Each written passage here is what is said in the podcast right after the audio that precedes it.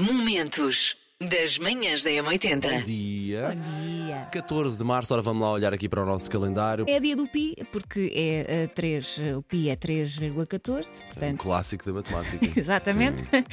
Dia Internacional da Matemática, lá está. Que é sempre bom, que é sempre bom uma pessoa treinar muito a matemática, mesmo não se perceba à primeira, uma pessoa depois chega lá. É preciso é não desistir. É a ginástica do cérebro. É assim, quando for 2 mais 2, eu estou lá. Quando começam as frações e as vírgulas e as, e as letras, esquece, já me perderam.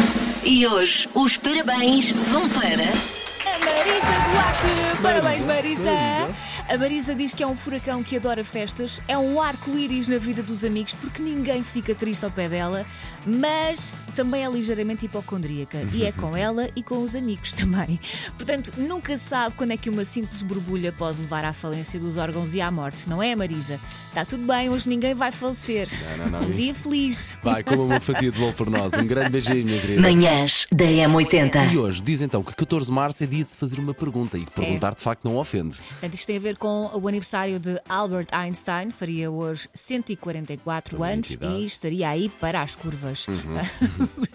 Portanto, ele é conhecido por, ou foi conhecido por fazer perguntas e por isso mesmo nós queremos levar isto mais longe. Queremos saber que perguntas é que as crianças à sua volta, sejam filhos, sobrinhos, filhos de amigos, já lhe fizeram. Difíceis de responder ou só embaraçosas? Manhãs da M80. Falemos então de perguntas difíceis ou constrangedoras ou difíceis de responder que a nossa pequenada faz. Olha, os meus filhos costumam perguntar várias vezes se determinada palavra é asneira. Clássico. clássico. Ou eh, se as pessoas, eh, quando morrem, voltam. Isso é difícil, já me ou- aconteceu também. Como é que os bebés entram para dentro da barriga? E essa para mim é a mais difícil de todas, eh, porque uma pessoa nunca sabe o que é que há de responder, como responder, que palavras utilizar para não traumatizar as crianças. A Vitória agora na escola tem que fazer uma coisa que é o trabalho de projeto. Hum. Então dividiram a turma em 4, 5 grupinhos. Há um grupo que tem que responder o que eles propõem-se a responder a qualquer coisa. O que é que a grupeta da Vitória faz? Vão propor-se a descobrir como é que os planetas são formados. Ah, ok. Pergunta que o pai ouve: pai, como é que se forma um planeta? Dás-lhes um livro. A mim, o que é que o pai faz? O que é que o pai, no seu grau de inteligência, faz? Google. claro.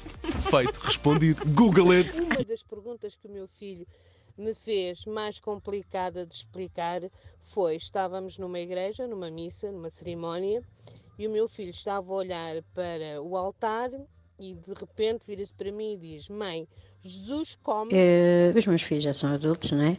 Mas na altura que eles eram pequeninos, eu tenho dois filhos e eles têm diferença de seis anos. Quando eu fiquei grávida do meu segundo filho, o meu filho mais velho vem ter comigo e diz assim: Oh mãe, como é que os bebés nascem? Eu disse: Oh filho, olha, eles fazem assim uma coisinha aqui na barriga e o bebê sai.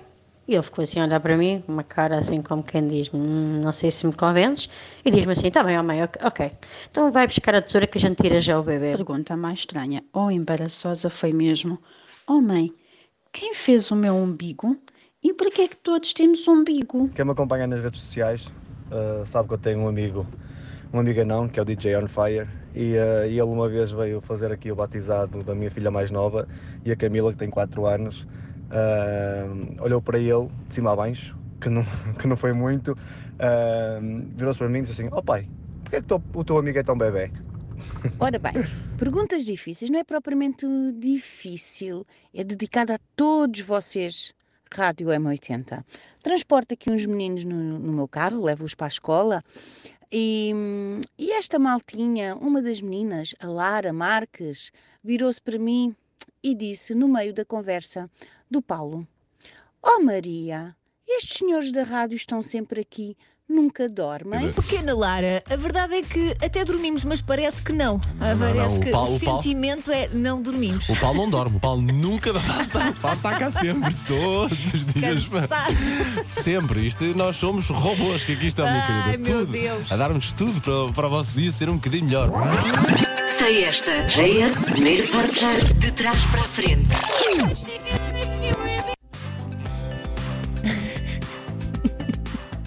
Olha, Paulo, não olhes assim para mim como se fosse, ah, super fácil. Não, calma. Ok, então lá mais um cheirinho. É a primeira vez que participo. Hoje eu acho que a música dos Bee Gees, More Than a Woman. Bem, será que acertei? Sendo a primeira vez que estou a ligar? Quem sabe? Beijinhos! Manhãs da M80. Macaquinhos no sótão. Longe vai o tempo em que se duas pessoas chateavam, uma delas tirava a luva de cetim, dava uma Manhãs chapada na da bochecha alheia M80. e marcava logo ali um duelo ao pôr do sol, com os floretos todos trabalhados. Discutirem bom. Com um assobio lá ao fundo, Sim, não é? discutirem bom. Para começar, eram tempos mais simples em que uma pessoa tinha menos que fazer. Se fosse agora e alguém quisesse marcar um duelo comigo, eu acho que só tinha uma tarde livre lá para julho de 2024. Iam ser precisas muitas conversas do WhatsApp só para marcar. Para falar agora também sobre perguntas difíceis, estranhas, que a nossa pequenada já nos fez ou nos faz, ou que sobrinhos já nos fizeram. Perguntas estranhas, constrangedoras, ou que nos fazem sorrir por serem marotas. Eu sou auxiliar de educação e houve uma situação muito caricata. Um dos meus alunos, quando chegou a primeira vez ao colégio e foi para o refeitório, perguntou-me: Oh Isabel, onde é que está a televisão? Ah, eu sou de estatura pequena, meço 1,56m e um dia estava à espera para ser atendido num, num café, ao, ao balcão, de pé, e vejo este puto reguila, mas reguila. Vem ter comigo, toca-me na perna, eu digo, olá, tudo bem? E ele diz, sim.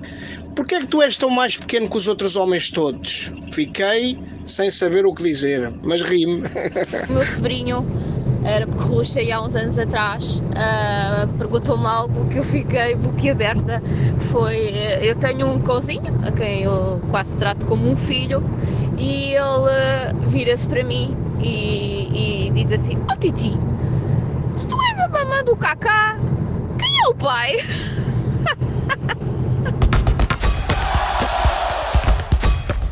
Linha de passe. Eh, por falar em seleções, já sabe quem será o adjunto da seleção portuguesa. Havia essa dúvida, quem seria o número 2 do Roberto Martínez, que é o novo selecionador de Portugal.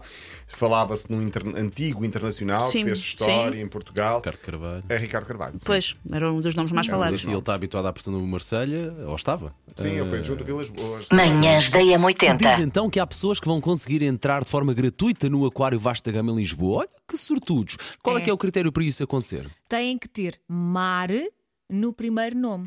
Já, ok, já percebi agora, desculpa Elsa interromper, já percebi agora a mensagem do nosso ouvinte aqui através do WhatsApp, Valdemar Pereira e da mulher Marília. Ah, está Ah, explicado. vão os dois Está à explicado. bola. Duas Ah, borlas. já E se explicado. for Este Oceânia? Uma Oceânia não pode, só estás Não. mesmo a valer Não, mar. Meio Mar. bilhete, 50%. Portanto, Martas, Marlenes, Marinas. Marias. Marinas. Marias, só também. Marias. Marílias, Marianas. Marlenes. Momentos das manhãs da M80.